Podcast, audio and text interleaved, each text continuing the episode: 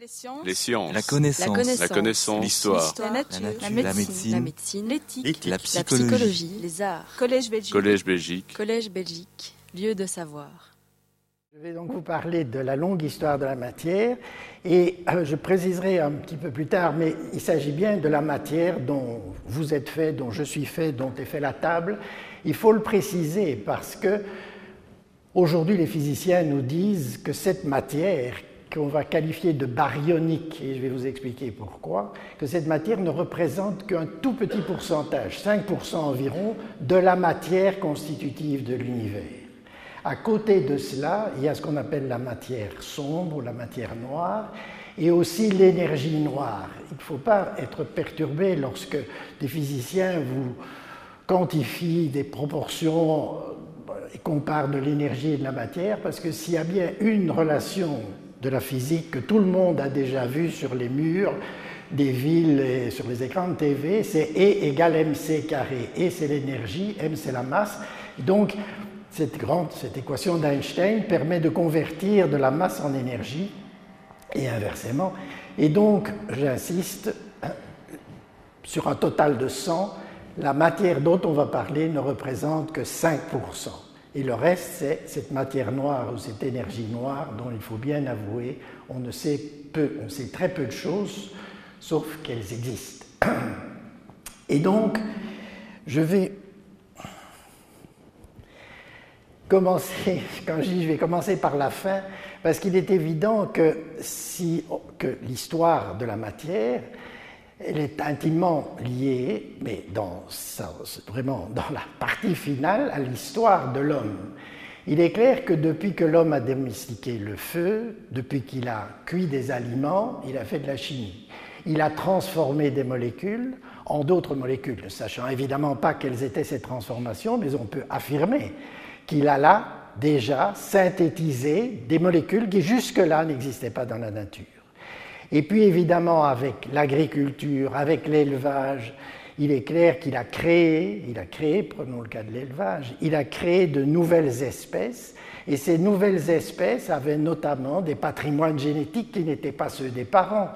Et dès lors, le patrimoine génétique étant porté par des molécules, il a synthétisé par cette voie de nouvelles molécules ce que la vie fait évidemment en permanence aussi. Mais donc, faisons, allons vers des choses qui vont vous apparaître beaucoup plus concrètes. Il est évident que, avec l'invention de la métallurgie, le fait de partir d'oxydes de métaux et de faire du métal, le fait dans l'industrie du verre, même chose, ce sont des transformations, c'est pas que de la silice, c'est de la silite et c'est du carbonate de sodium. Donc, ils ont fait une chimie. Le verre, c'est un, un, matériau construit par l'homme, même s'il y a des verres naturels, c'est un matériau construit par l'homme. Donc là, l'homme s'est mis à vraiment contribuer beaucoup à l'évolution de la matière. Après ça, il y a évidemment l'alchimie, la chimie, parce que par essence, évidemment, la chimie est la science, est la science, est une science qui permet notamment de faire de nouveaux objets, de nouvelles molécules. Et disons, sachez que vous avez dans la salle un très très grand chimiste organicien belge qui est en plus un très grand ami. Léon Gauzet va détester que je dise qu'il est dans la salle, mais donc c'est une, moi, pour moi ça me fait un immense plaisir que de le voir ici. Il est là-bas à droite. Donc, et lui, plus que moi certainement, lui est un organicien de synthèse et il pourrait nous dire combien de nouvelles molécules il a, durant sa carrière assez longue, je dois le dire, créées comme tous les chimistes organiciens de synthèse. Que l'homme ait écrit de nombreux et grands et beaux chapitres de l'histoire de la matière, et j'ai rajouté les nouveaux matériaux, on pourrait mettre nanomatériaux, j'ai écrit biotechnologie, tout ça, ce sont effectivement des nouveaux chapitres de la matière écrits par l'homme. Mais ce n'est pas de ça que je vais parler, dont je vais parler. On part du début et donc c'est bien l'histoire de la matière associée à l'histoire de l'univers, de la Terre et de la vie. C'est de cela dont je vais vous parler. Et je vais le faire en me fondant surtout sur des sciences, des sciences que l'on appelle palétiologiques, mot barbare, introduit par un grand historien anglais au XIXe, mais qui, qui qui voulait classer les sciences et disait il y a des sciences qui ne s'occupent pas du temps de l'histoire, qu'il appelle des sciences nomologiques, la physique, la chimie. La chimie s'occupe bien sûr, étudie des transformations qui se déroulent dans le temps, mais c'est un temps qui est duré, au sens où si vous recommencez la manip le lendemain, vous espérez du moins que si toutes les conditions sont les mêmes, vous allez trouver la même chose après deux heures de réaction, par exemple. Mais à côté de ces sciences-là, vous avez des sciences qui doivent tenir compte impérativement du temps de l'histoire. Exemple, la géologie. Exemple, la paléontologie. Exemple, la cosmologie. Et donc, c'est très important de déceler qu'il y a des sciences nomologiques et des sciences palétiologiques. Et évidemment, les sciences, ces sciences, il y a souvent des interconnexions. Quand on, est géologue, on fait aussi de la physique, c'est clair, ou de la chimie. Mais, disons, cette prise en compte du temps de l'histoire est un aspect très très important, fondamental dans certaines sciences. Et vous avez ici un grand historien des sciences français aussi, Cournot, qui dit d'une manière très, très claire que, bien sûr, à côté de la théorie de la gravitation, on va trouver une histoire naturelle du ciel et des astres. Vous, voulez, vous pouvez lire ça d'ailleurs plus facilement que moi sur l'écran. Mais c'est bien de cela que je vais parler. C'est donc de ces aspects historiques associés à l'univers, à la Terre, à la vie.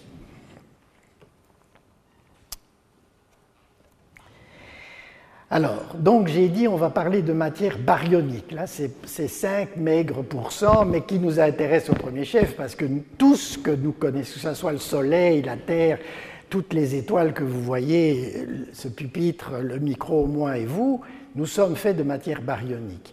Et la matière baryonique, c'est en fait, le terme vient du fait qu'elle est constituée de baryons, et les baryons, c'est, pour faire simple, les protons et les neutrons. Donc on va parler de cette matière baryonique, mais comme on va partir tôt dans l'histoire, on peut partir même à un moment où il n'y a pas encore de protons, où il n'y a pas encore de neutrons. Où il y a quoi? Il y a des quarks, qui, ça ce sont des entités que les physiciens connaissent bien, théoriquement parfaitement, et euh, il y a des preuves expérimentales certaines de leur existence. Et puis, et puis d'où viennent les quarks En reculant toujours plus avant, c'est-à-dire plus en arrière, dans le passé plus lointain, il y a sûrement une étape où il n'y a que de l'énergie. Mais ne soyez plus près. Maintenant qu'on parle d'énergie ou de matière, vous voyez bien qu'on peut passer de l'une à l'autre. Il y a certainement une phase au départ, donc il y a très très longtemps, près de ce temps zéro qui n'a jamais existé, la singularité, ça vous a été expliqué beaucoup mieux que je ne pourrais le faire, mais il est évident que le Big Bang, cette singularité initiale, n'a jamais existé. Un point zéro n'a pas existé. Le maître en était parfaitement conscient. Et que, quand on, on utilise des équations, on puisse évidemment retourner vers le passé jusqu'au point zéro. Il n'y a pas de problème avec cela. Mais ça n'a pas de sens sur le plan physique, ça peut avoir un sens sur le plan mathématique, ça n'en a aucun sur le plan physique, parce qu'on arrive là dans des conditions, notamment de température, qui sont telles qu'on ne dispose d'aucun outil pour traiter de la matière dans cet état. Les physiciens travaillent ardemment, théorie des supercordes, théorie, des, des branes, etc. Mais pour le moment, c'est uniquement au niveau théorique que l'on ose parler de cette situation antérieure à l'arrivée des quarks. Et moi-même, je ne vais pas parler de ça parce que je ne suis pas compétent. Et donc, si vous lisez ici Big Bang, faux début, je viens d'expliquer, après trois minutes, après ce faux début, qu'on peut approcher. Hein. On peut l'approcher jusqu'à 10 moins 45 secondes. C'est déjà pas mal de ce point zéro qui n'existe pas. Donc en retournant vers l'arrière, on approche de ce point zéro, 10 moins 45 secondes. C'est ce qu'on appelle le mur de Planck. Ça veut dire qu'à partir de là, on n'a plus de physique. On en aura peut-être un jour, on ne l'a plus. Mais moi, je ne vais pas vous parler de ça. Je vais vous parler, disons, de ce qui se passe bien après les trois premières minutes. Et vous allez voir pourquoi les trois premières minutes parce qu'après les trois premières minutes, essentiellement, il y a des baryons, il y a des électrons, et donc on peut commencer à parler de cette matière dont on va parler par la suite. Alors, vous savez, au départ, cet univers est tout petit, non pas tout petit dans quelque chose, hein, parce que c'est bien sûr un univers qui croît, mais ça veut dire que l'espace croît et que le temps croît. Hein. Donc l'univers ne croît dans rien. Ça va C'est l'espace qui grandit et le temps qui grandit. Donc il n'y a pas toute, toute, discussion sur et avant le Big Bang, qu'est-ce qu'il y avait? Ça peut être pertinent, mais ça demandera de définir un autre temps. Notre temps commence, entre guillemets, au Big Bang ou au Big Bang plus 10 moins 45 secondes. Et c'est là aussi que commence l'espace. Le temps et l'espace commencent ensemble.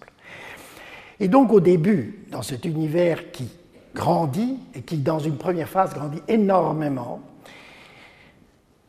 première phase dans les 10 moins 36 secondes après le mur de Planck, il grandit très très vite, et puis après il va grandir plus modérément, et puis il semble qu'aujourd'hui on soit plutôt depuis quelques milliards d'années dans une nouvelle phase d'accélération, mais donc il grandit cet univers et il se refroidit en même temps. Au départ, pendant des, disons, pendant des centaines de millions d'années, des centaines de milliers d'années, il est trop chaud pour que tout corps chaud émet des photons.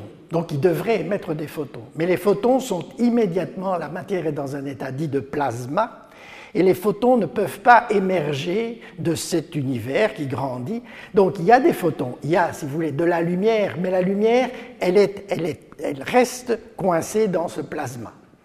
Et puis cet univers qui grandit, il devient de plus en plus froid, et quand on arrive à peu près, je vous ai dit ici, euh, quelques centaines de, quelques centaines de milliers d'années, il, est suffisamment froid, il atteint une température de l'ordre de 3500 degrés, et à ce moment-là, les photons peuvent être libres, ils ne sont plus recaptés immédiatement par la matière, c'est ce qu'on appelle la flamboyance initiale. Alors, personne n'était là pour la voir, mais on la voit encore aujourd'hui. On la voit encore aujourd'hui, mais c'est ça ce, que l'on appelle le rayonnement fossile. Or, le rayonnement fossile, il n'est pas du tout un rayonnement comme peut être le rayonnement solaire, qui est aussi un rayonnement émis par un corps de l'ordre de plusieurs milliers de degrés. C'est un, rayonnement fossile qui est émis par un corps, parce que tout corps qui, qui, a une température émet du rayonnement. Mais plus il a, la température est basse, plus les rayonnements sont de basse fréquence. Et donc, pour le moment, on, est, on, est, on baigne dans un rayonnement qu'on appelle le rayonnement fossile, qui semble être émis par un corps qui serait à 2,7 degrés Kelvin. Pour faire simple, moins 270 degrés centigrades. Alors, quand on parle de. Quand on, généralement, ça, fait. Alors, il y a des explications en termes de fait Doppler, etc. C'est beaucoup plus simple que ça.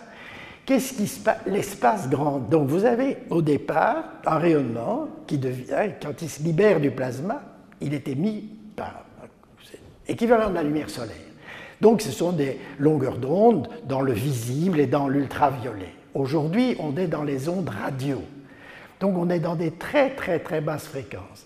Mais pour comprendre ça, c'est très facile. Vous prenez un élastique et vous faites des petits traits, très petits traits. Et vous dites, la distance entre deux traits, c'est la longueur d'onde. J'appelle ça longueur d'onde. Et puis je prends mon élastique et je tire. Et il est évident que les traits vont s'espacer de plus en plus et ma longueur d'onde va croître. Mais quand la longueur d'onde croît, la fréquence diminue. C'est exactement ça qui s'est passé. si aujourd'hui on dit le rayonnement fossile, c'est un rayonnement à 2,7 K, degrés Kelvin, moins 300, moins 270, c'est rien de plus que cela. C'est de dire qu'avec l'expansion de l'univers, ce rayonnement, il lui est rien d'arriver d'autre que de se propager dans un univers qui croît, et dès lors, sa longueur d'onde agrandit. Et ce qui est intéressant, toujours dans cette histoire, c'est qu'après, disons, quelques euh, millions d'années, quelques centaines de millions d'années, mais moins d'un milliard d'années, après le mur de Planck, après le Big Bang pour faire simple, il y a les premières étoiles qui vont se former. Jusque-là, l'univers est fait, bien sûr, il s'étend, il y a de la matière, on ne va pas dire laquelle, mais de la matière baryonique, des protons, des neutrons, associés pour donner quelques éléments. On va voir lesquels, mais rien d'autre. Par chance, je dirais, mais pas tout à fait de la chance, mais disons, par chance pour nous, il y a eu des petites inhomogénéités dans cette répartition de la matière, dans cet univers qui grandissait. Et alors, dès qu'il y avait des petites homogénéités, comme la matière s'attire par attraction gravitationnelle, notamment, il s'est formé des petits noyaux de matière qui ont grandi, grandi, grandi pour faire des étoiles. Et les premières étoiles sont des grandes étoiles, de très grandes étoiles, mille fois, dix mille fois le Soleil. Et, quand, on va dire quelques mots sur la vie d'une étoile, mais sachez déjà que quand une étoile est très grande, elle vit très peu. Alors, comment est-ce qu'elle meurt? Elle explose et elle éjecte sa matière constitutive dans l'espace environnant. Donc, trois minutes après le Big Bang, il existe des protons, des neutrons, des électrons, des photons. Et ici, on en est dans des simulations théoriques, hein, puisqu'on n'a pas d'observable direct de cet état, mais il y a connaissant les conditions de température, on sait que c'est un plasma, ça je l'ai déjà dit, donc un milieu dans lequel les éléments sont ionisés, mais outre le fait qu'il y a des protons qui naviguent tout seuls, des neutrons qui naviguent tout seuls, il y a aussi quelques éléments, et vous en avez là la liste. On voit que vous avez du deutérium, vous avez aussi de l'hélium 4 et vous avez du lithium 7. Donc, ce sont donc vous avez chaque fois un chiffre P protons et N neutrons. Hein. Donc, par exemple, l'atome d'hydrogène a un proton, ben, à lui seul, on parlera de l'atome d'hydrogène, il n'est fait que d'un proton. L'atome de deutérium, qui est l'hydrogène lourd, c'est un proton plus un neutron. L'hélium, c'est deux l'hélium 4, 4, deux protons plus deux neutrons. Et ainsi de suite. Ça fait très peu de choses, si vous voulez. Et l'univers aurait pu s'arrêter, ça aurait pu n'être que cela. Et si ça avait été que cela, vous ne seriez pas là, je ne serais pas là, et on ne passerait pas un moment ensemble. Mais il y a eu des étoiles.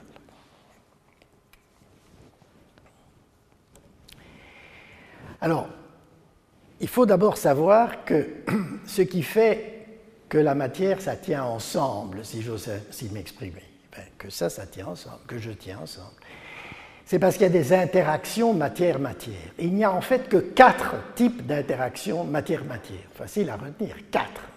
Il y a celle que vous connaissez le mieux, c'est l'interaction gravitationnelle, celle qui fait que si je rate la première marche de cet escalier, quand je sors, je me retrouve par terre et vous, gentiment vous venez me ramasser.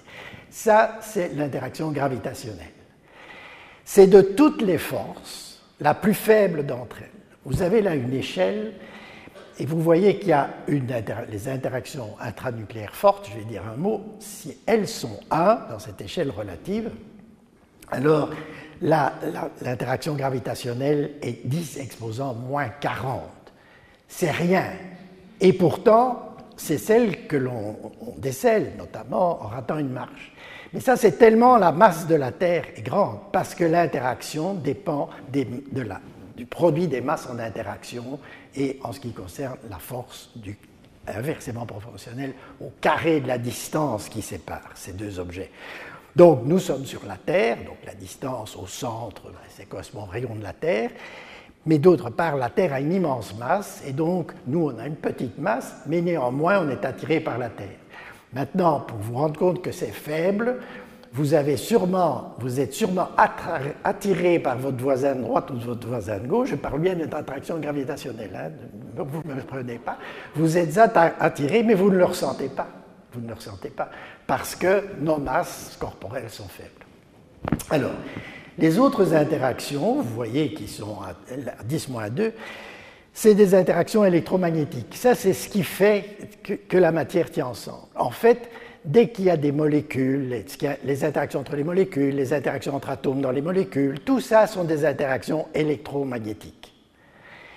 Et donc, quand on parle de matière, à part, si on fait de la, disons, si on s'occupe de, chute des corps ou si on s'occupe de, disons, d'astronomie, là, on est confronté assurément avec l'interaction gravitationnelle, mais pour les chimistes, par exemple, la seule interaction qui leur importe, c'est les interactions électromagnétiques. Maintenant, au sein du noyau intranucléaire, au sein du noyau, entre nucléons, il y a des interactions que l'on qualifie ou de fortes, un type d'interaction, et puis des interactions faibles. Et donc, avec, et je dirais dans la vie de tous les jours, certainement pas, mais même les chimistes sont très peu concernés, jamais par les interactions fortes, fortes parfois par les interactions faibles lorsqu'ils s'intéressent à la radioactivité bêta. Mais j'en dirai un mot, mais disons, dans la vie du chimiste et dans la vie de beaucoup de scientifiques, ils n'ont pas à tenir compte de ce qui se passe dans les noyaux. Ils savent qu'il y a des noyaux, et que c'est grâce à ces interactions fortes et faibles que les noyaux tiennent ensemble. Ça, c'est important. Et je vais revenir là-dessus. Donc, rôle déterminant de la gravitation. S'il n'y avait pas la gravitation, il n'y aurait pas eu d'étoiles. Il n'y aurait pas eu d'étoiles, et parce que, et je vais en parler, mais les étoiles, et notamment ces étoiles de première génération, sont d'extraordinaires réacteurs, c'est-à-dire elles transforment la matière. Elles transforment, elles partent des protons et des neutrons qui sont là sous forme de neutrons, protons séparés, ou bien d'hydrogène ou d'hélium, et elles en font autre chose. Et on va voir comment elles le font. Mais donc, les étoiles sont de remarques, enfin, ce sont véritablement des chaudrons, des, cornus, vous utilisez le mot que vous voulez, c'est là que se fait de la matière quelle matière? Ben, Tous les éléments de la classification périodique. donc jusqu'à l'uranium, donc le carbone, l'oxygène, l'azote. Et donc c'est ce qui me fait dire que s'il n'y avait pas d'étoiles, il n'y a pas de carbone, il n'y a pas de terre et il n'y a pas de lapin. J'avais un cliché, au départ, je mettais pas de chat. Et un jour, il y a quelqu'un qui a dit, écoute, les physiciens et leur chat de Schrödinger trouvent un autre animal et bon, j'ai utilisé le mot lapin, mais ça pourrait être un chat et ça peut être vous et moi, bien sûr. Mais s'il n'y avait que l'interaction gravitationnelle, il n'y aurait pas de lapin, il n'y aurait pas vous, il n'y aurait pas moi. Il faut alors qu'il y ait aussi une autre interaction et qui est l'interaction, les interactions électromagnétiques. Parmi les interactions électromagnétiques, les plus simples que vous connaissiez, c'est une charge plus qui attire une charge moins c'est un type d'interaction électromagnétique, ou bien l'aimant qui vous permet d'accrocher, euh, euh, disons, un trombone, parce que c'est un trombone qui est en fer et qu'il est magnétique. Donc, avec la gravité seule, rien ne serait arrivé. La stabilité nucléaire dépend des interactions intranucléaires fortes et faibles, je l'ai déjà dit, et les interactions électromagnétiques jouent un rôle. Et on décèle tout de suite. Des protons, c'est chargé positivement. Dans le noyau, si vous commencez à mettre beaucoup de protons, ils vont se repousser. Mais si ça, il y a quand même des noyaux dans lesquels vous avez beaucoup de protons, hein, par exemple dans le carbone, 12, enfin, il y a six, vous avez six nucléons. Et donc, ces nucléons tiennent ensemble, parmi lesquels des nucléons chargés, six, six protons. Et donc, si vous avez six protons et six neutrons. Mais six protons dans un volume qui est celui d'un atome, il est clair qu'ils vont se repousser. Mais si ça tient quand même ensemble, c'est parce que vous avez des interactions fortes entre proton, proton, proton, neutron, neutron, neutron. Mais au niveau de la stabilité des atomes, des molécules, des roches, des océans, de vous et de moi, cela, ce sont les interactions électromagnétiques qui comptent, qui jouent. Alors, donc, si j'ai dit que les étoiles c'était des chaudrons, ben je peux dire ça autrement, ça fait un peu plus scientifique, que la nucléosynthèse stellaire, c'est une étape majeure de l'histoire de la matière. Donc, sans interaction gravitationnelle, pas d'étoiles, sans étoiles, pas de nucléosynthèse stellaire, j'en donnerai un exemple, sans nucléosynthèse stellaire, pas de C et de N et de O. Et il y a cette belle formule de Hubert Reeves qui dit Nous sommes les enfants des étoiles et j'ajoute, nous sommes des enfants du Big Bang. Je pense que dès que vous savez que l'oxygène, l'eau c'est H2O, deux, deux atomes d'hydrogène et un atome d'oxygène. Dès lors que je vous dis que l'hydrogène de la molécule d'eau que vous allez boire ce soir dans votre verre d'eau, dans votre verre de vin, il y aura de l'eau, dans les aliments, il y aura de l'eau, il y aura de l'eau partout. Les atomes d'hydrogène de votre eau que vous allez boire sont des vestiges du Big Bang. Et l'oxygène de l'eau, il a été synthétisé dans une étoile, sans doute il y a 5-6 milliards d'années. Maintenant, je peux répéter cette belle histoire pour tous nos constituants. C'est une belle histoire. Ça veut dire que ça nous met en prise directe sur des événements qui nous dépassent de par leur taille, de par l'importance, leur violence et l'éloignement dans le temps. On va prendre l'exemple de la nucléosynthèse du carbone 12. Donc le carbone 12, son noyau est fait de 6 protons et de 6 neutrons. Il y a aussi le carbone 13, 6 protons, 7 neutrons, ou le carbone 14, dont on entend parler parce qu'il est radioactif, 6 protons et 8 neutrons. Je parle ici du carbone 12. Bien, le carbone 12, tout enfant peut faire ça. On peut tous faire ça, que 3 fois 4, ça fait 12. 3 fois 4, ça fait 12. Eh bien, oui. C'est un hélium 4.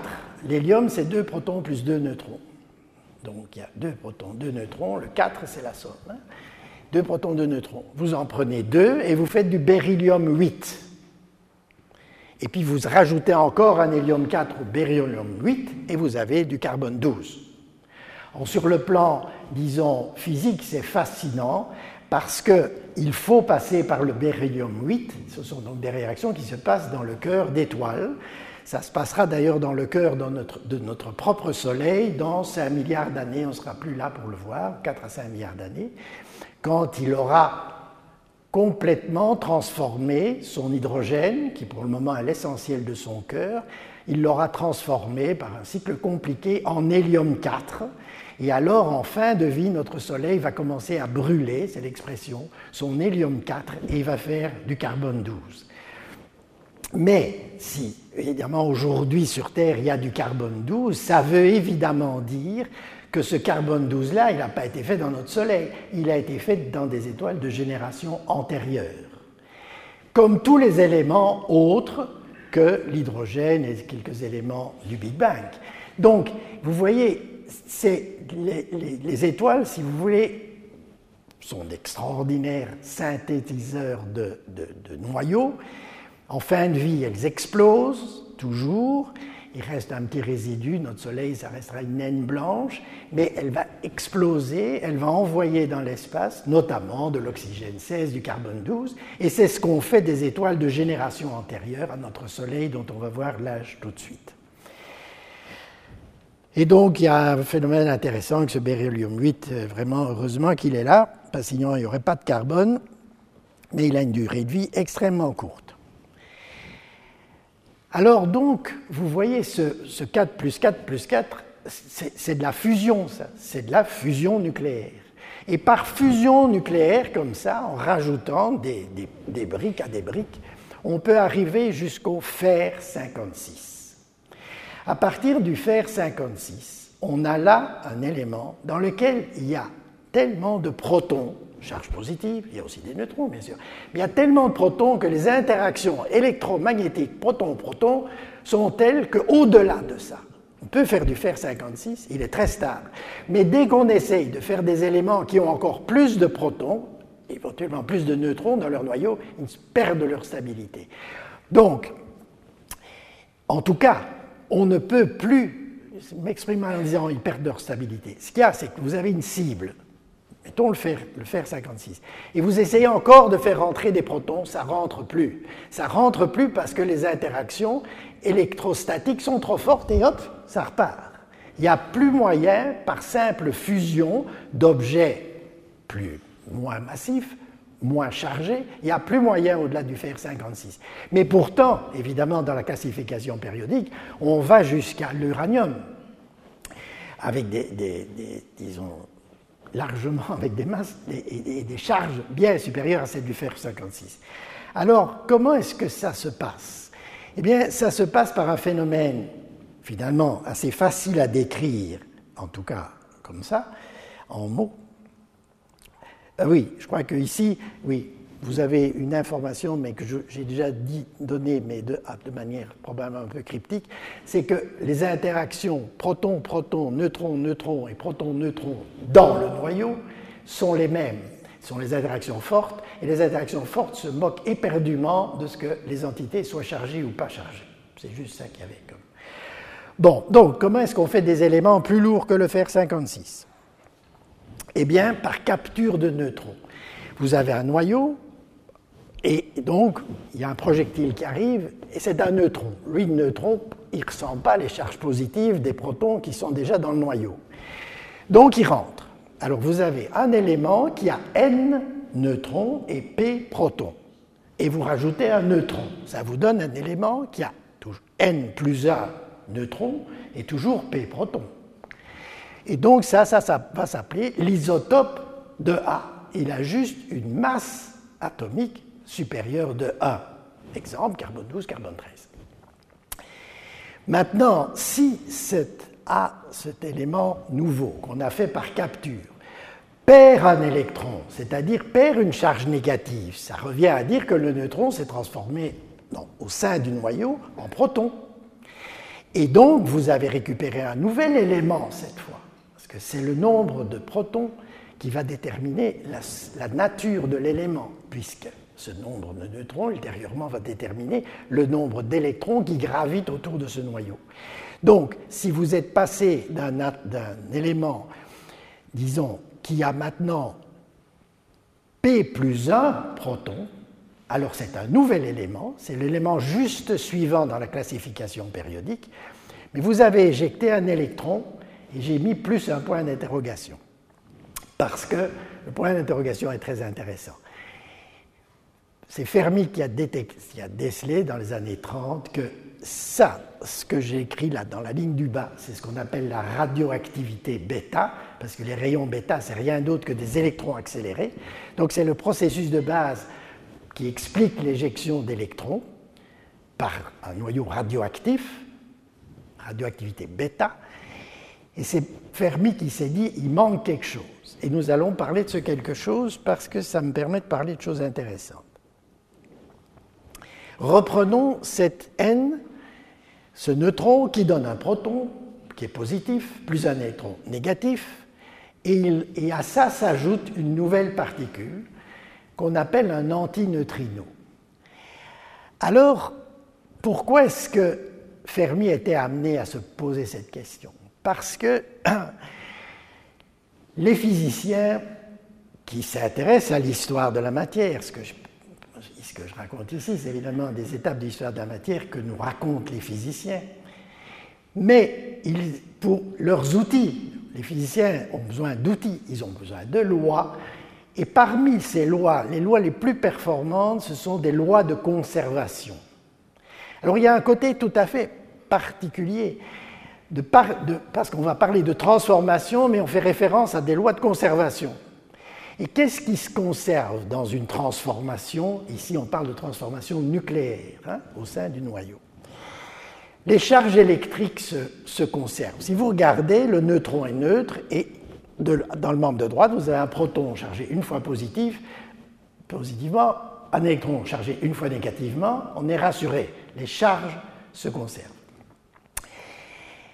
Mais ce qui préoccupé, ce qui a préoccupé Fermi, et il s'est avéré que c'était correct, c'était comme théoricien, hein, il s'est posé la question.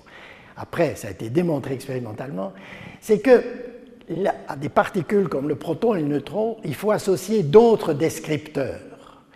Et les physiciens, pour nous faciliter la vie, souvent ils appellent ça des charges. Mais ça n'a rien de la charge, ce pas des charges électriques. Elles portent des noms qui sont un peu barbares, mais on peut les comprendre leptoniques, parce que c'est des charges qui sont associées à des entités légères, comme un électron ou comme un antineutrino, les charges leptoniques, et les charges baryoniques qui sont portées par les neutrons et les protons. Si vous dites, qu'est-ce que c'est cette histoire? Mais vous avez probablement quand même déjà entendu parler d'antimatière. Et l'antimatière est faite d'antiprotons, mais tout le monde dit, ah oui, ça, je sais ce que c'est. C'est des protons, mais qui sont négatifs, très bien, et d'antineutrons. C'est quoi ça, des antineutrons? Ça ne peut pas être la charge négative. Oula, je touche, mais je vais y retourner. ça ne peut pas être la charge. Le, neutron n'est pas chargé. Non, c'est sa charge baryonique qui a changé de signe. Et donc, le. Encore un. Et c'est en se, sachant cela qu'en fait, il s'est dit qu'il fallait absolument une particule très légère, dont d'ailleurs par moments on discute encore aujourd'hui de la masse, qui est le neutrino ou l'antineutrino, mais ce qui diffère le neutrino du l'antineutrino, c'est leur charge leptonique, parce que ce sont des leptons, comme l'électron, et c'est pour arriver à ce que la charge leptonique aussi soit garantie, c'est-à-dire que l'on ait une particule qui, l'antineutrino, qui a une charge leptonique opposée à celle de l'électron, qu'il s'est rassuré parce que la charge baryonique était conservée, même chose pour le neutron et le proton, et puis l'antineutrino venait là pour compenser la charge leptonique de l'électron. Si je vous parle de ça, c'est un petit peu compliqué, mais on ne va pas aller plus loin, mais c'est que dans cette réaction, qui est intéressant, c'est que les charges leptoniques, électriques et baryoniques sont conservées, l'énergie est conservée, ça c'est une des grandes lois de la physique, l'énergie se conserve dans toute transformation, pour autant qu'évidemment vous soyez prêt à transformer de la matière en énergie et de l'énergie en matière. Hein. Il faut faire des bilans totaux. Donc, en clair, vous brûlez du charbon, vous brûlez du pétrole chez vous, ça donne du CO2, on vous le dit, et de l'eau, de la vapeur d'eau, si c'est du pétrole. Mais il est clair que comme vous vous chauffez avec cela, que ça crée donc de l'énergie, il est certain que vous avez une perte de masse. Cette perte de masse est insignifiante, vraiment on peut, l'oublier, même si euh, elle n'est pas nulle. Les physiciens nucléaires, pour eux, c'est pour ça que les énergies nucléaires, l'énergie d'une bombe atomique ou d'une bombe à hydrogène sont colossales, là il y a des variations de masse énormes. Et, dans la variation, et donc, c'est notamment lié au fait que dans cette réaction que vous voyez là, la masse du neutron est plus grosse, plus grande que la masse du proton plus la masse de l'électron. Et l'antineutrino ne compte pour rien. Mais parce que c'est une réaction exoénergétique. Donc, il n'existe pas de loi de conservation de la masse. C'est amusant parce que, comme chimiste, moi j'ai vécu toute ma vie avec une loi de conservation de la masse, et c'était une bonne approximation, mais ça n'est qu'une approximation. Et ces trois lois de conservation, c'est près des, piliers de la physique. Et c'est une grande mathématicienne allemande, Emmy Noether, qui a été, essayons, voilà, qui a, été, euh, disons, celle qui a découvert cette correspondance entre loi de conservation et symétrie. Alors, un autre, maintenant, un paradoxe de la physique. on vient de parler du temps, hein, la translation dans le temps, la translation dans l'espace. Mais ce qui est curieux, vraiment fascinant, c'est que, alors que les physiciens mettent le temps ou l'énergie dans des équations, manipulent ces concepts très très bien, il n'y a pas de définition de l'énergie. Comme le dit fort bien Feynman, grand physicien s'il en est, il n'y a pas, on ne sait pas ce que l'énergie est. La meilleure des définitions, c'est dire c'est ce qui se conserve. Et le temps, c'est la même chose. Déjà, Saint Augustin s'était rendu compte de cela. Au IVe siècle après Jésus-Christ, il disait Moi, je sais très bien ce que c'est que le temps, mais chaque fois qu'on me demande ce que c'est vraiment, je ne sais plus. Eh bien, les physiciens en sont là aujourd'hui. Il n'y a pas de définition du temps. Et ça va beaucoup plus loin que cela parce que maintenant, il y a des physiciens théoriciens euh, qui essayent de construire une physique dans laquelle le temps n'apparaît pas. Alors vous pouvez dire, enfin, on aimerait bien, mais nous on sait que le temps existe. Mais certes, certes, il n'y a, pas de doute là-dessus. Mais la question est de savoir s'il y a un concept plus général à découvrir et dont le temps le temps ne serait, si vous voulez, qu'une espèce d'épiphénomène, très utile certes, mais rien de plus. Là, les physiciens nous font rêver. Hein. Alors, j'aime bien cette citation parce que ça me permettra d'arriver à des choses qui sont plus simples d'ailleurs. C'est un très grand physicien hollandais, décédé aujourd'hui, qui dit que dans le monde de la, monde de la pensée ou de la réflexion humaine, les concepts, et surtout en, sciences physiques, hein, c'est important, les concepts les plus importants et ceux qui sont les plus riches sont ceux pour lesquels il n'y a pas moyen d'avoir une définition précise. Et si vous réfléchissez à ça, c'est extrêmement profond et c'est très vrai, pas seulement en physique. Donc, si par exemple, je vais t'amener à le dire, il n'y a pas de définition de la vie, par exemple. Et parfois, vous avez des gens qui disent ça, c'est parce que la biologie est encore une science fait, développée, mais non, pas du tout. C'est la richesse, notamment de la biologie, c'est qu'il n'y ait pas de définition de la vie. Ça n'empêche pas les, biologistes de savoir ce qu'est un être vivant, mais la vie, il n'y a pas de définition sur laquelle tout le monde s'accorde.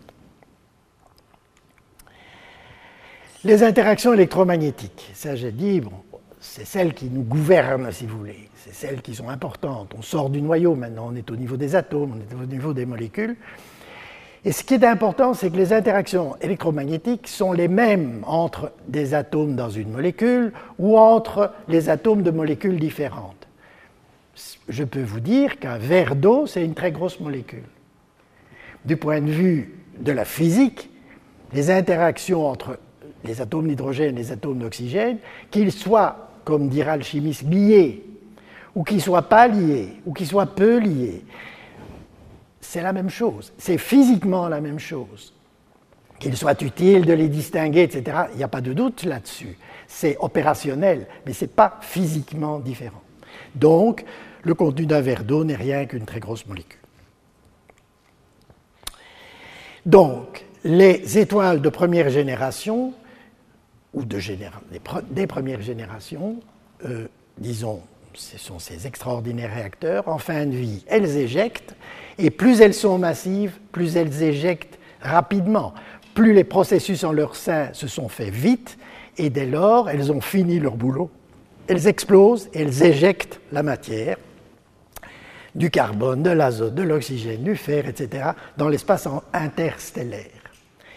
Et il se forment des nuages interstellaires, et ces nuages interstellaires contiennent des atomes, mais contiennent aussi des molécules.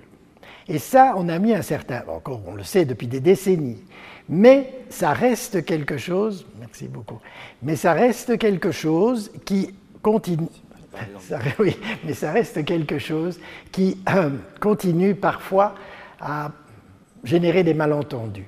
Je vais vous en démontrer quelques-uns. Mais donc, il y a de grands nuages interstellaires, et vous le voyez, si vous regardez le ciel, il y a des zones qui sont plus sombres. On pourrait dire, ah, c'est parce qu'il n'y a pas d'étoiles. Non, c'est pas parce qu'il n'y a pas d'étoiles, c'est parce qu'entre des étoiles, on, voit que notre Voie lactée, hein, on voit que notre galaxie, vous regardez, il y a des zones plus sombres. Eh c'est simplement qu'entre des étoiles qui sont bien là, et, et, vous, observateurs, il y a un nuage de matière interstellaire.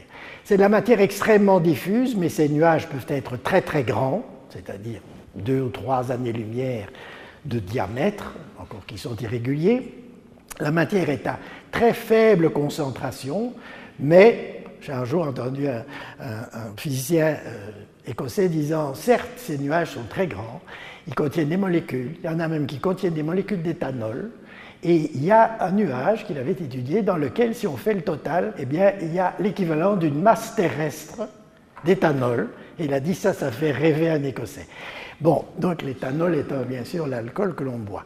Mais c'est vrai que le niveau de dilution est tel que si vous vous alliez dans ces nuages, on ne pourrait rien détecter, parce que certaines de ces molécules sont présentes à une molécule par mètre cube, par exemple.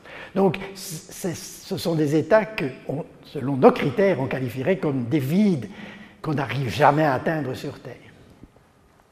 Il y a aussi des grains, des grains de poussière, on appelle des grains de poussière, qui sont des agrégats, surtout de carbone et de silice. Et de temps en temps, ces nuages s'écroulent sur elles-mêmes, deviennent instables, donc il y a un rassemblement de la matière, souvent provoqué par l'explosion d'une autre étoile à proximité de ce nuage, qui provoque des ondes au sein du nuage, et la, la matière s'agglomère et cela va conduire à la formation d'une nouvelle étoile et de planètes. C'est le phénomène dit d'accrétion.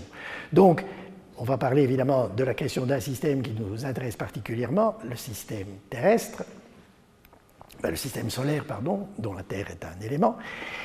Et donc, on a ainsi l'accrétion de nouveaux systèmes stellaires tout le temps, tout le temps dans, dans notre galaxie. les astronomes les observent des phénomènes comme ceux-là.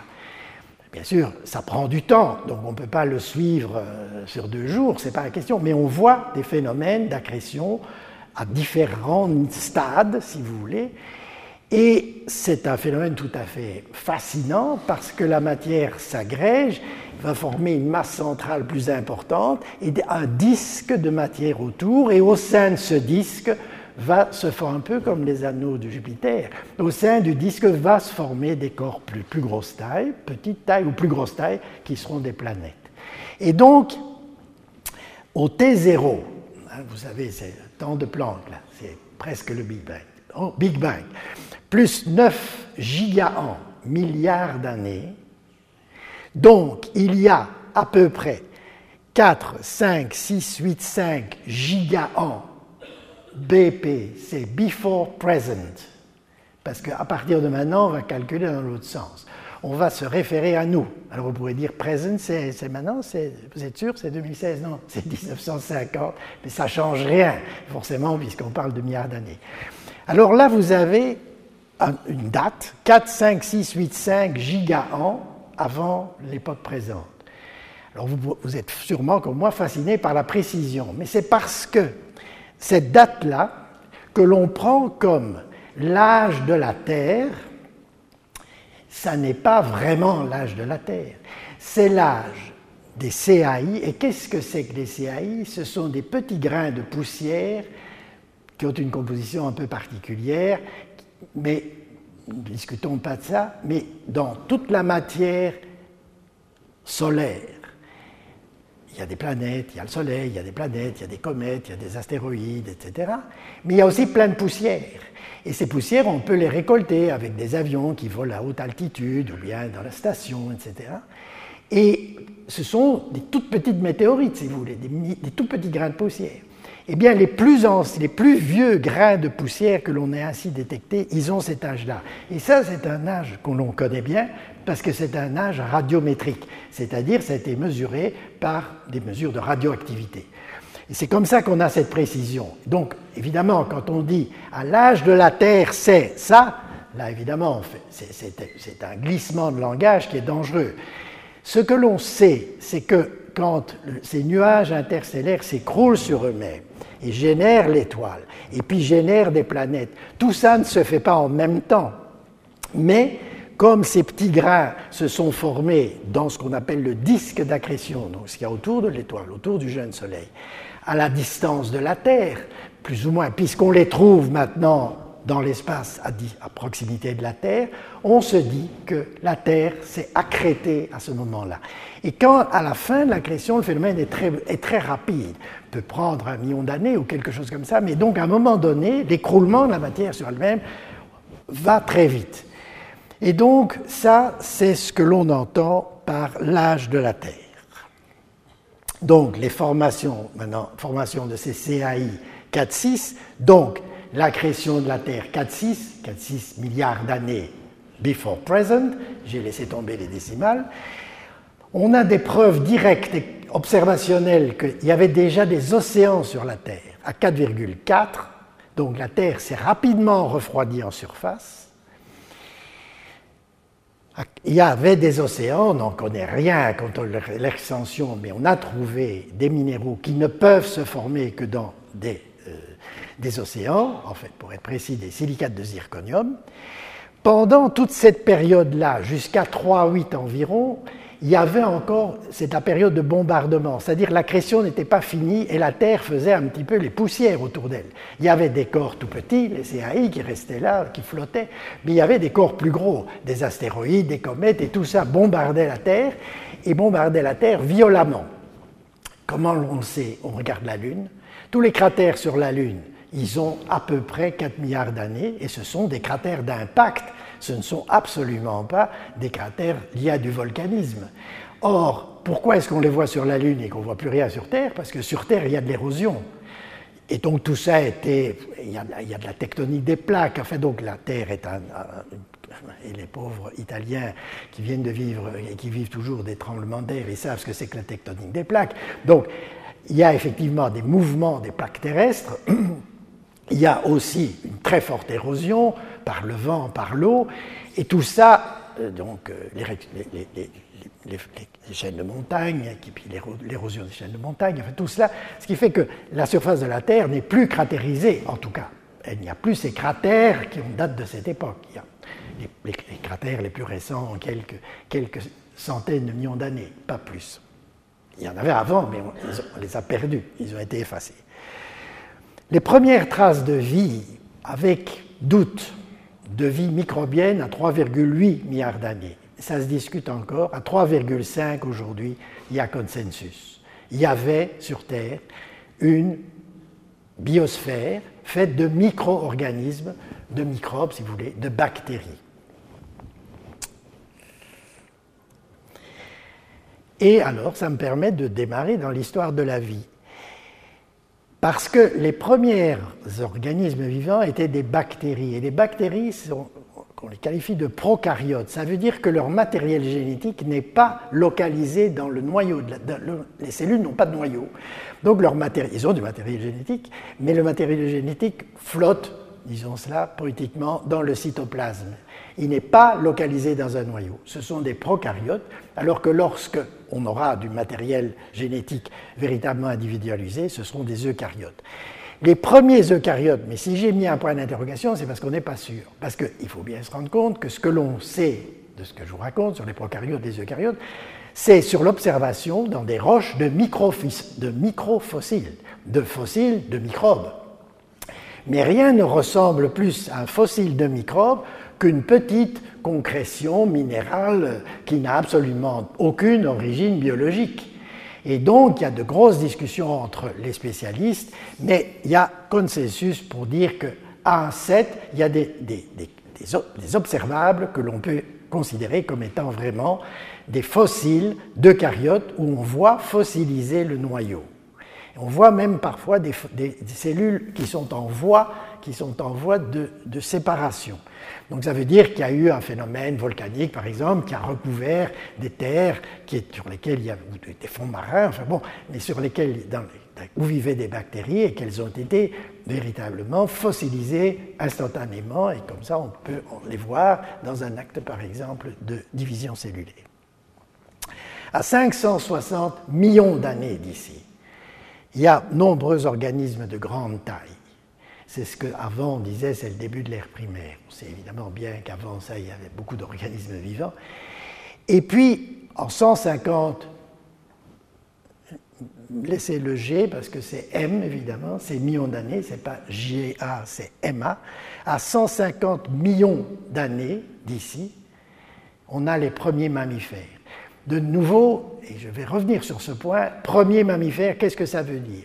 Ben, Ça, vous savez que les, biologistes votent pour savoir quoi considérer comme un mammifère et quoi considérer comme un reptile mammalien. Ça se joue sur des discussions sur la forme de l'os d'une mâchoire. Parce qu'évidemment, c'est pas ah, voilà une souris. Avant, il y avait des lézards. C'est évidemment pas comme ça. Donc, il y a un problème de gradation, je vais y revenir. Les premiers homos, qui ne sont pas sapiens, c'est quelques millions d'années, et les premiers Homo sapiens, c'est environ 200 000 ans.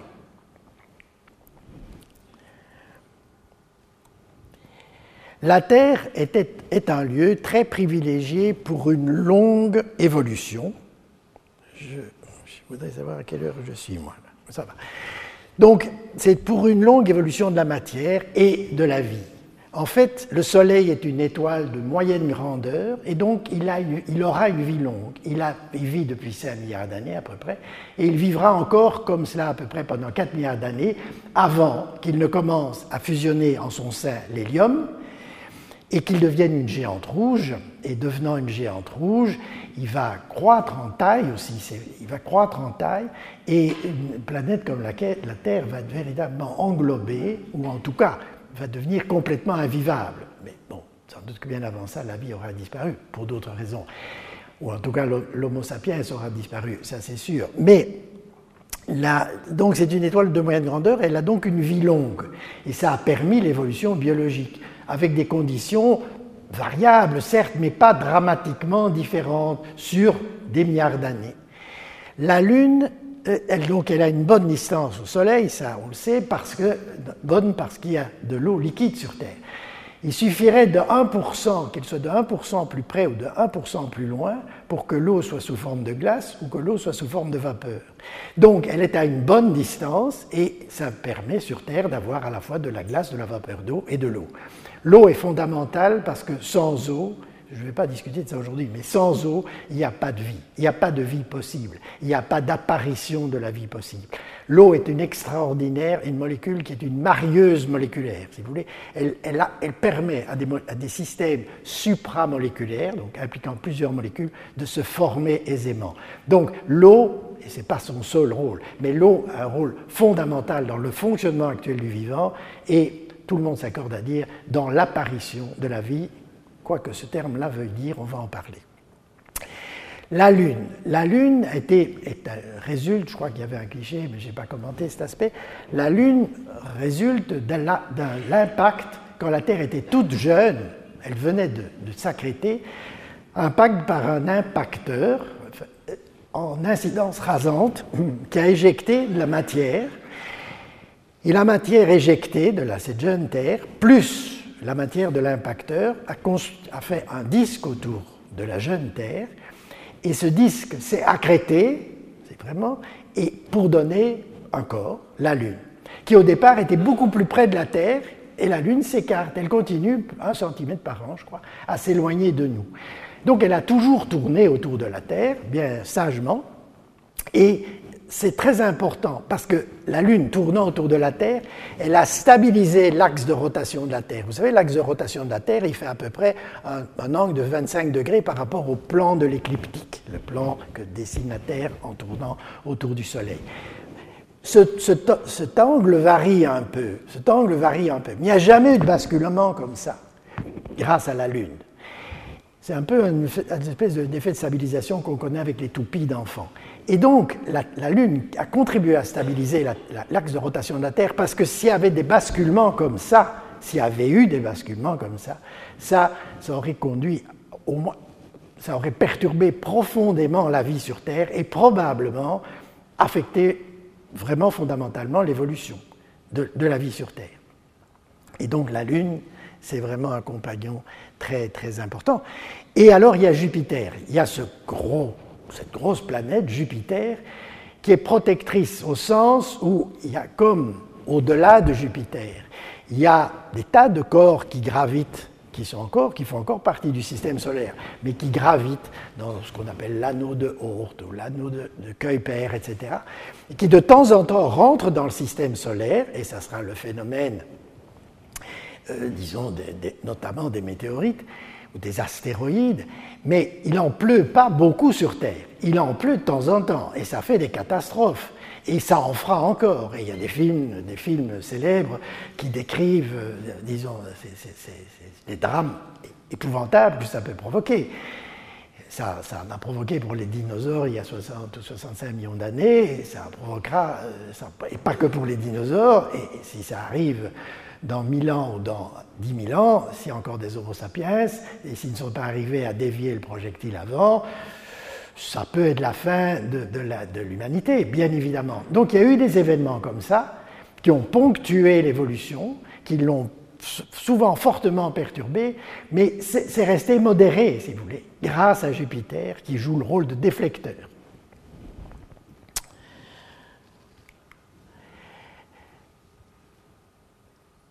L'étape majeure de l'histoire de la matière, on va s'accorder sur le fait que c'est ce qu'on appelle la transition non-vivant-vivant, l'apparition de la vie. Ce mot est redoutable et je vais vous montrer pourquoi. Mais c'est intéressant de voir que déjà en 1871, Darwin, dans une lettre à son ami Hooker, il nous dit que si on peut concevoir que dans une petite mare chaude contenant toutes sortes de sels d'ammonium et de sels phosphoriques avec de la lumière, de la chaleur, de l'électricité présente, un dérivé protéique, à l'époque on utilise ce terme, aujourd'hui on dirait franchement une protéine. Lui il sait que ce sont ces matières qu'on voit dans les cellules, il qualifie de un dérivé protéique, soit formé et prêt à subir des modifications plus complexes encore. En fait, dans ce texte il a tout dit. Il a tout dit, c'est-à-dire il définit ce qu'aujourd'hui on entend par la chimie prébiotique. Maintenant, est-ce que c'est dans une petite mare chaude ou est-ce que c'est ailleurs? Ça, c'est un autre problème et ce n'est pas fondamental, me semble-t-il. Mais l'idée, Darwin a déjà très clairement l'idée, lui qui est un évolutionniste, il, bien, pour un évolutionniste, c'est évident qu'on ne va pas s'arrêter à un moment donné. On ne va pas dire, oui, il, évoque le fait que la vie sur Terre, toute la vie sur Terre, vient sans doute d'une seule cellule initiale. Il a cette idée-là aussi. C'est la dernière phrase de l'origine des espèces. C'est déjà lumineux. Mais comme c'est un évolutionniste, il ne s'arrête pas là. Il, il, se dit, avant ça, il faut bien que ça vienne de quelque part, et il l'exprime clairement, mais il n'a jamais fait qu'exprimer dans une lettre. Il n'a jamais écrit sur ce sujet. Pour avoir des écrits structurés qui reprennent cette idée, qui l'amplifient, il va falloir attendre la fin du 19e et surtout le 20e siècle. Et alors on aura des gens comme Oparide, par exemple, ou Bernal. Ah.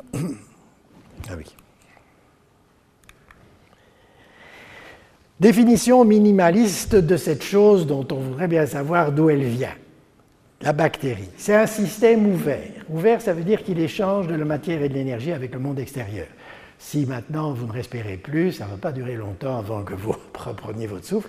Et si vous poursuivez, vous vous écroulez par terre et si, personne n'est là pour revenir avec un masque d'oxygène, vous mourrez. Donc, effectivement, des échanges, notamment les échanges de matière, oxygène dans ce cas-ci, sont fondamentaux. Il n'y a pas que celui-là. Hein. Bon, donc c'est un système ouvert. Il échange de la matière et de l'énergie, structuré.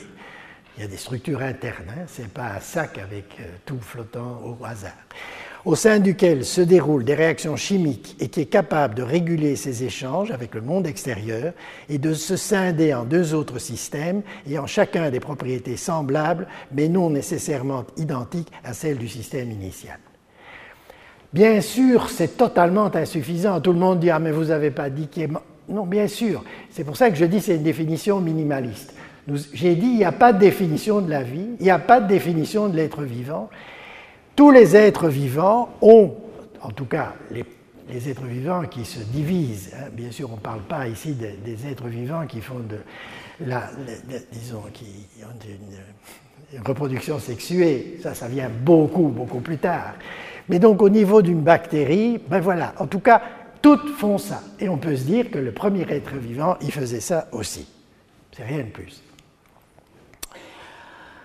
Maintenant, ce qui est intéressant, c'est que quand on s'intéresse à l'origine, et ici je m'intéresse à l'origine de la vie, mais il y a une impossibilité logique de définir l'origine comme une singularité.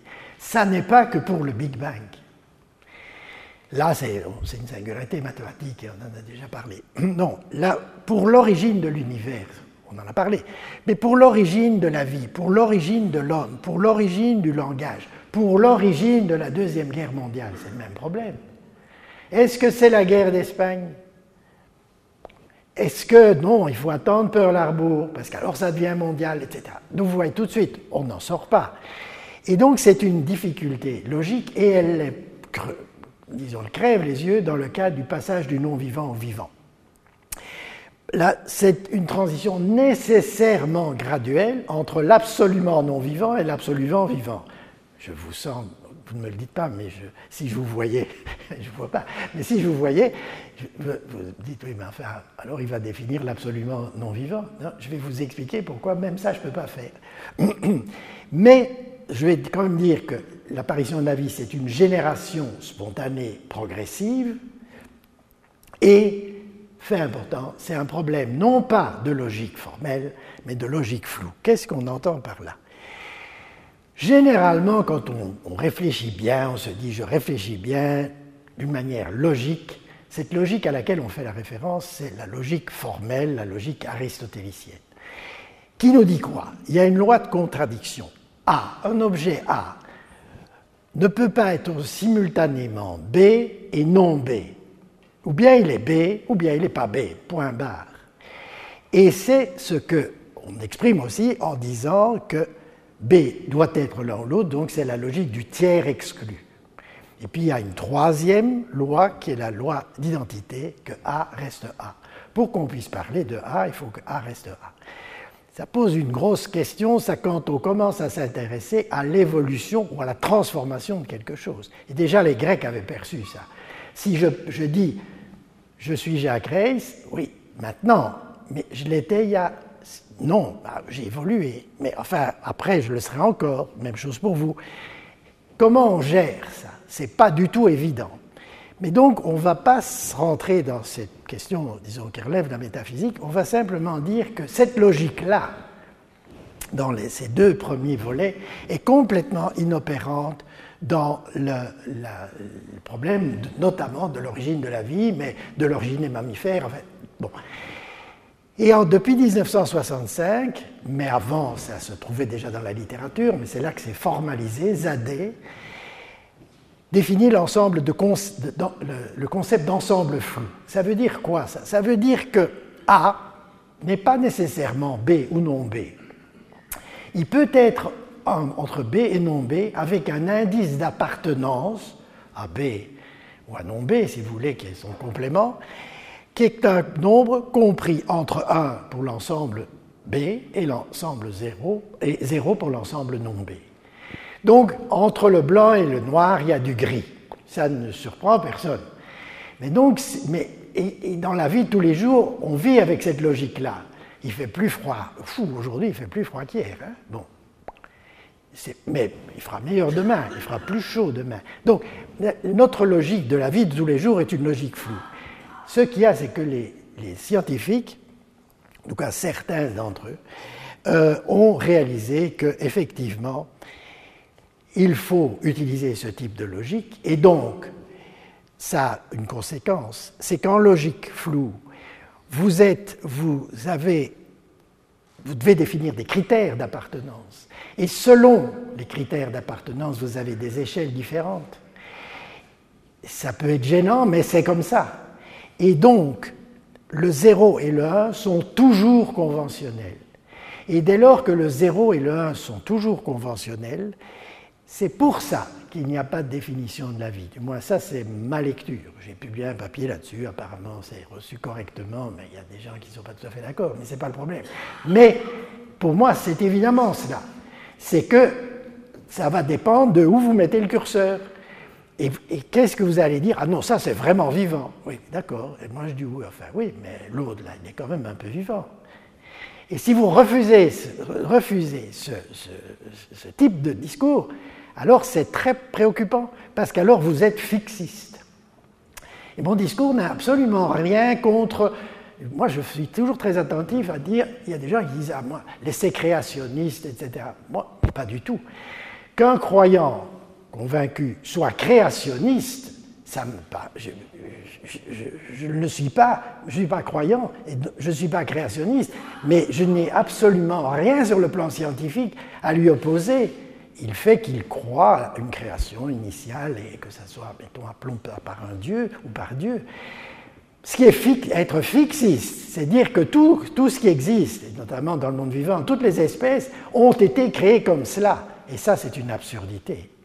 Ça, c'est contraire à l'observation. Et donc, autant je suis anti-fixiste, mais je ne me sens pas du tout anti-créationniste. Malheureusement, évidemment, souvent les gens ne font pas la différence et on qualifie, et ils sont souvent les, vrais créationnistes américains purs et durs, euh, qui doivent être les copains de Trump, sont évidemment, eux, aussi fixistes. Et c'est en ça que, bon, c'est évidemment souvent totalement délirant.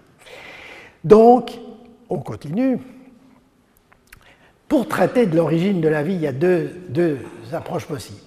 Vous avez l'approche descendante. Vous dites, moi je sais bien ce que c'est qu'un être vivant aujourd'hui. Hein, on va prendre des êtres vivants, simples, des bactéries.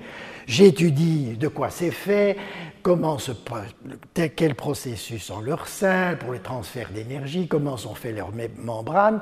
Et partant de là, je vais essayer, par déduction, puisqu'on manque d'observables, vous pouvez observer des fossiles, c'est tout. On manque d'observables, donc c'est par déduction que j'essaye de reconstituer l'histoire. Ou bien vous avez, ça c'est la démarche, je dirais, descendante, et vous arrivez jusqu'à cet être vivant dont tout serait parti et qu'on appelle Lucas. Last Universal Common Ancestor.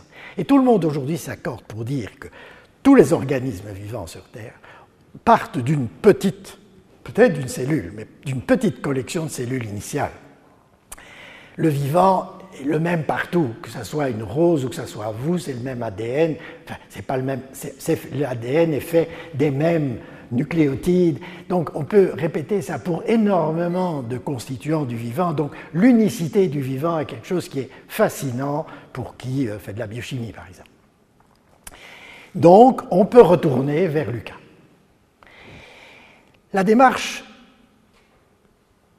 descendante, oui, j'ai commencé par la démarche descendante, c'est désorganiser actuel vers Lucas. La démarche ascendante, c'est partir des composés, c'est Darwin. On part des composants élémentaires, de la marche chaude, etc. Et on monte en complexité et on voit comment arriver à Lucas. Ce sont les deux démarches. Problème majeur, Lucas n'était certainement pas le premier système vivant. C'est le seul qui a eu une descendance. Et donc, chercher Lucas par le haut, quand on vient par le haut, c'est prendre de gros risques, alors que par le bas, c'est difficile pour ne pas dire impossible, mais c'est moins risqué. Parce qu'à la limite, on pourrait déceler qu'il y a des embranchements, voir le buisson dont une toute petite branche était Lucas. Mais quand vous venez d'en haut, vous tombez sur Lucas et paf, vous arrêtez là. Regardez, on va faire une analogie. Dans votre garage, vous avez la Ferrari, la Ferrari de droite. Vous un bon garagiste la désosse complètement. Et sur la connaissance qu'il a ainsi acquise, il arrive à dire avant ça, il y a eu d'autres, il, y en a eu d'autres. Moi j'imagine même qu'il y en a une comme ce que l'on voit là à gauche. Et effectivement, on construit ça et ça roule. Enfin, on est convaincu. OK même, scénario, ça, il ne va jamais y arriver. À ça, on ne va jamais arriver, évidemment. Peut-être bien en roue, mais pas l'attraction chevaline. Donc, ça, c'est le blocage Lucas. Lucas venant du haut, ça ne marche pas. Ça, va peut-être, et difficilement, mais vers Lucas, le professeur de Duf, par exemple, a énormément contribué à ça. Comme biologiste, il avait cette tendance de redescendre vers Lucas, et il l'a fait de manière brillante, et j'ai souvent, enfin, quelquefois discuté avec lui de ça, bon, y compris de mon modèle de Ferrari. La chimie prébiotique, c'est donc l'approche ascendante, c'est l'approche darwinienne, si vous voulez. On part du bas et on recherche l'origine des briques élémentaires du vivant. On utilise souvent ce terme, c'est quoi ça? C'est d'abord l'eau. Ça, l'origine de l'eau, on connaît. Les acides aminés, les sucres, les bases azotées, ça c'est des constituants des acides nucléiques qu'on appelle les bases azotées. même si je parle un peu timide, il n'y aura pas de formule, rassurez-vous. Et on recherche aussi les modes d'interaction et de réaction entre les briques. On essaye d'imaginer que sur la Terre primitive, dans les conditions qui devaient exister, les géologues nous disent ce qu'ils en savent, on essaye de voir quel type de chimie qui a pu se passer là et qui a pu conduire à la formation de molécules compliquées, comme par exemple les acides aminés. Encore que, on a aussi des observables. Tout à l'heure, on n'a pas d'observables, vous allez voir, pour certaines choses, on a des observables. D'abord, premier observable, ça c'est une donnée observationnelle, l'abondance des éléments dans la galaxie. Et notre galaxie, elle est banale, donc on pourrait dire dans l'univers.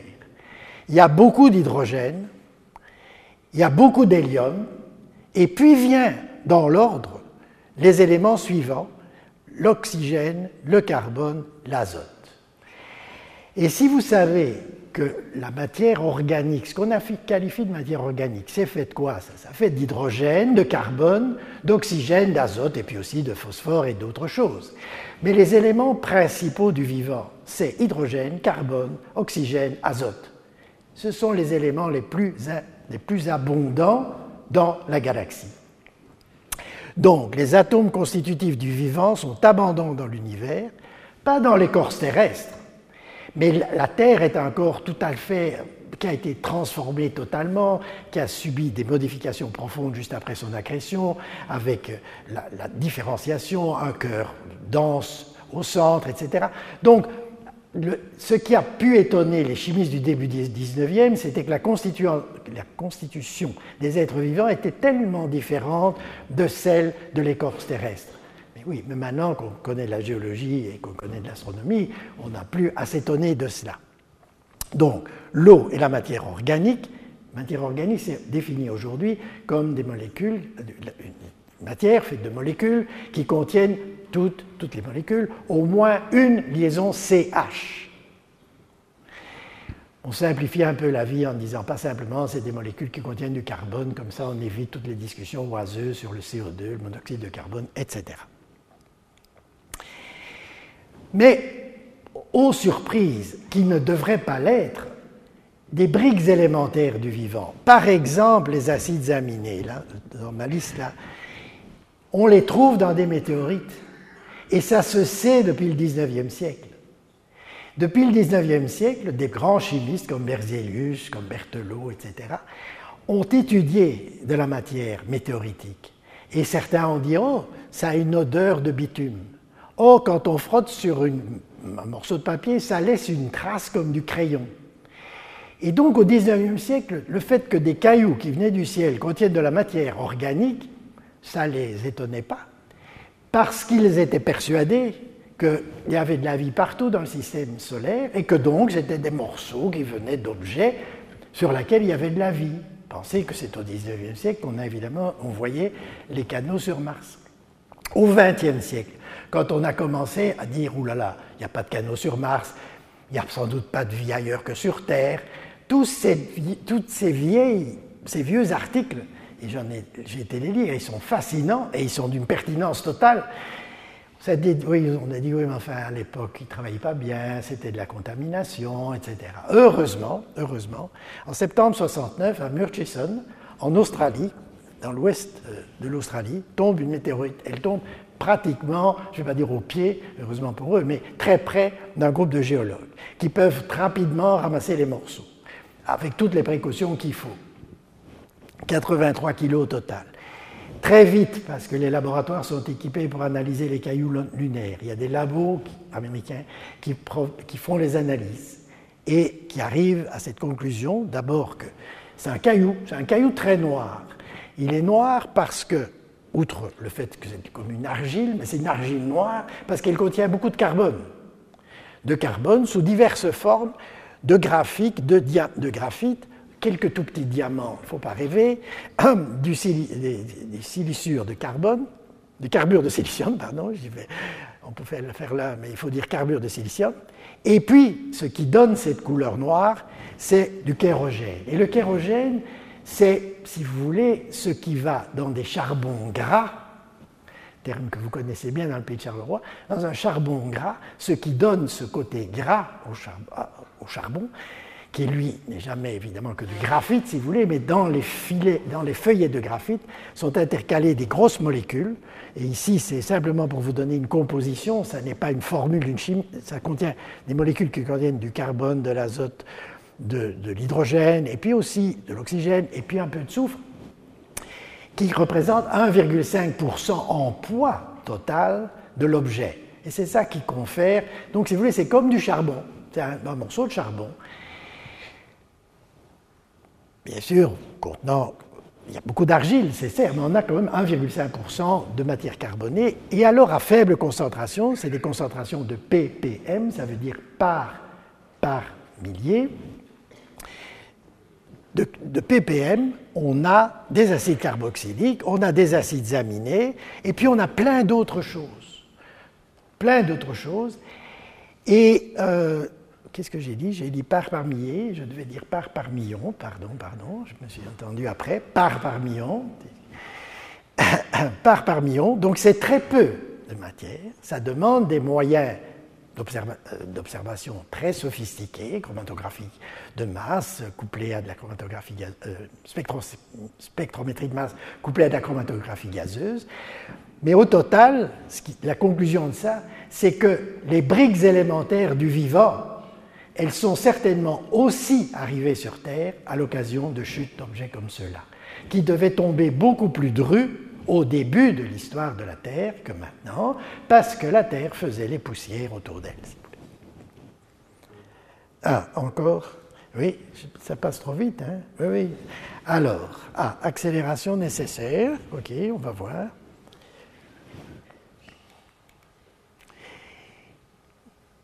On va juste dire que la matière organique sur la Terre primitive avait donc certainement une origine exogène, ce que je viens d'écrire, mais aussi une origine endogène résultant de réactions comme celle évoquée dans la petite mare chaude en présence de décharges électriques par Darwin.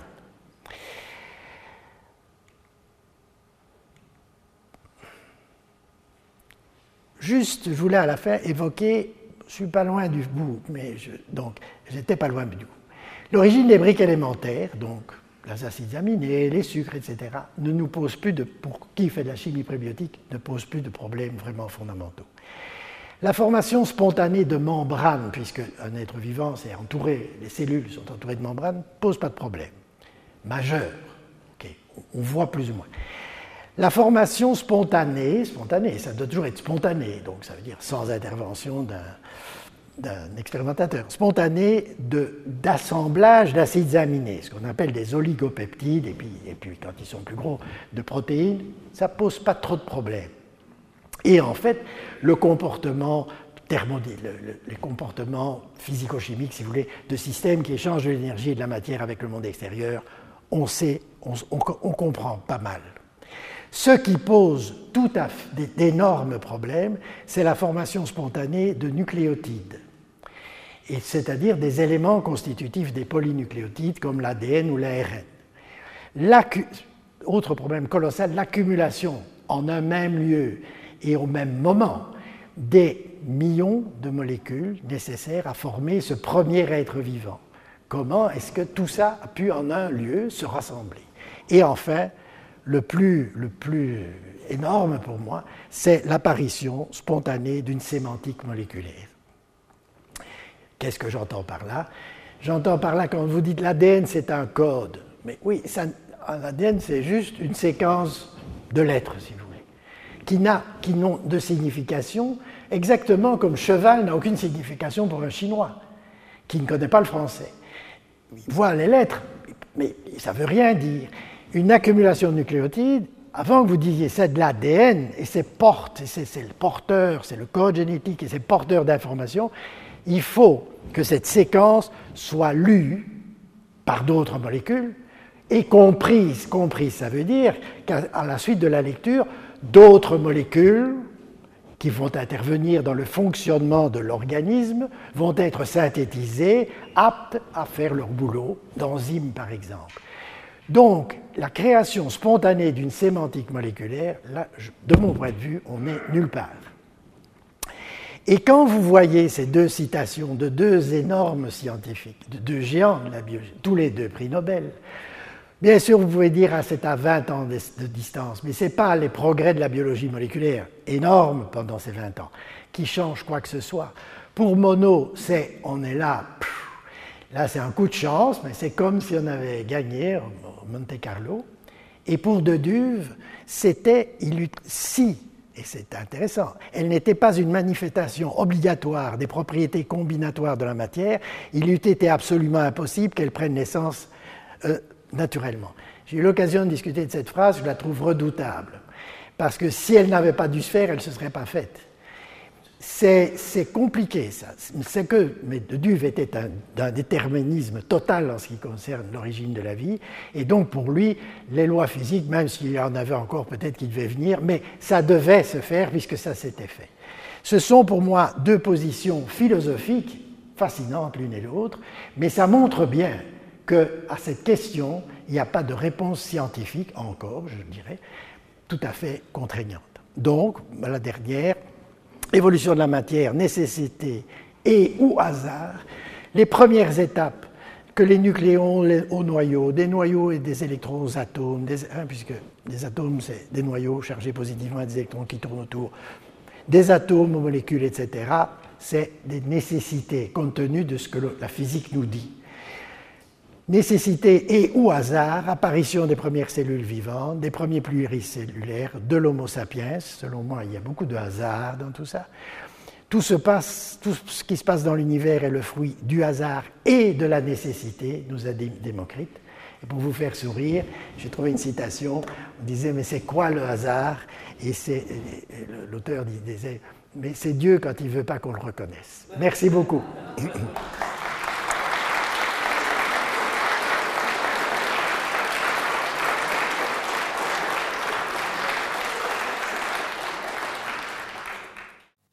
Les sciences. La connaissance. La connaissance. L'histoire. La nature. La La médecine. médecine. L'éthique. La La psychologie. psychologie. Les arts. Collège Belgique. Collège Belgique. Collège Belgique. Lieu de savoir.